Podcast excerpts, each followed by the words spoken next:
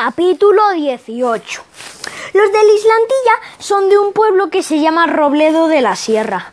Como somos siete más dos suplentes, más los entrenadores, solemos ir en minibús cuando tenemos un partido en otro pueblo. Los viajes en, en minibús suelen ser muy divertidos porque Felipe pone música y el conductor, que se llama Gervasio, se pone a cantar y Alicia cuenta chistes y los cuenta muy bien y nos partimos de risa. Dicen que ese tipo de cosas hacen equipo. Pero esta vez el ambiente era totalmente distinto. Todo el mundo iba serio y callado y no había música. Alicia y Felipe no se hablaban entre ellos. El conductor no cantaba y nosotros íbamos mirando por la ventana, excepto Camuñas, que iba jugando con su Nintendo. Los del el Islantilla no era tan bueno como el Axia, ni mucho menos tan bueno, ni mucho menos tan bueno como el Santo Ángel.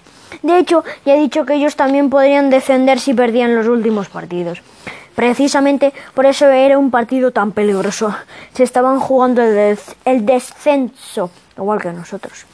Y además jugaban en casa, que, es un factor que, influye mucho, como ya había dejado claro el Tabar. Además, los padres del Islantilla tienen fama de ser los más gritones y protestones de todos los padres de la Liga Intercentros.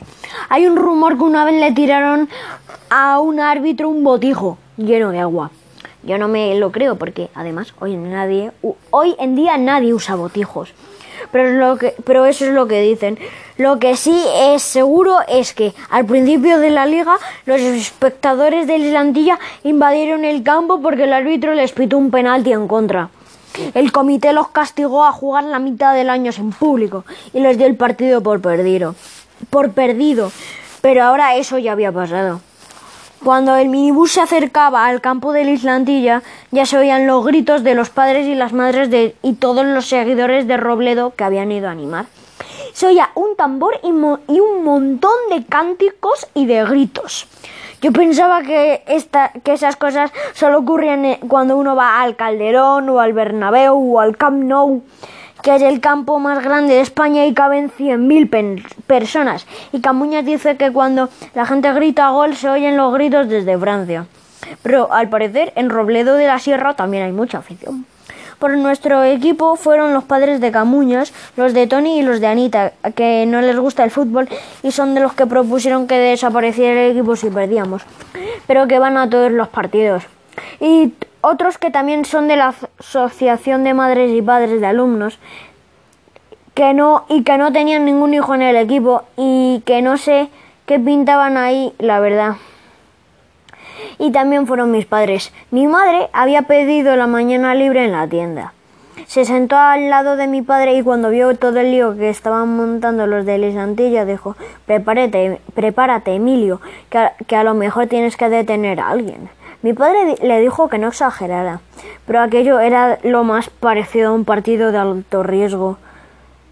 Y por eso hasta Jerónimo Llorente, el presidente de la Liga Intercentros, estaba también por allí. Aunque esta vez se sentó solo y no saludó a mis padres ni a nadie y parecía muy serio y concentrado y entonces volví a ver, volví a ver al hombre de bigote y la gorra y supe por qué me sonaba cuando lo vi en el partido contra el Axia. Era Chagón, el entrenador del Islantilla.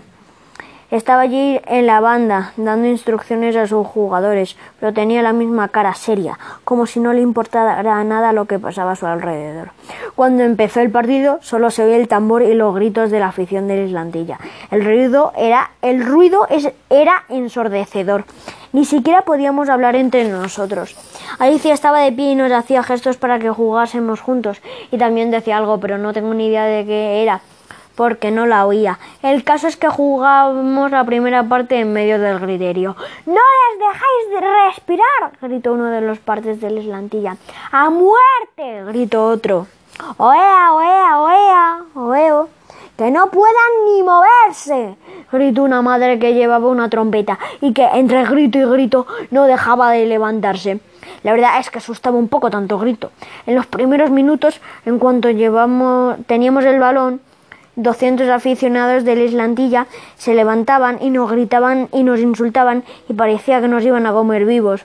Así que no dábamos, no dábamos pie con bola. Pero entonces me di cuenta de una cosa. Uno de los jugadores del Islantilla, el número 4, tenía la cara desencajada. Parecía estar temblando. Miré a otro y, que también, y también parecía muy nervioso.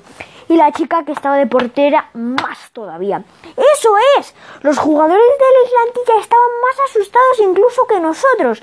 La presión de sus padres gritando y todo el mundo allí en el campo hacía que estuvieran muy nerviosos. Cuando me di cuenta de eso, todo cambió. Pasé al lado de Elena y se lo dije. Fíjate en ellos, le dije. Están más, más asustados que nosotros. Era normal. Ellos también se jugaban el descenso y encima estaban en su propio campo. Y todos sus padres, familiares y conocidos estaban allí. Y parecía que estaban dispuestos a lo que fuera con tal de verles ganar.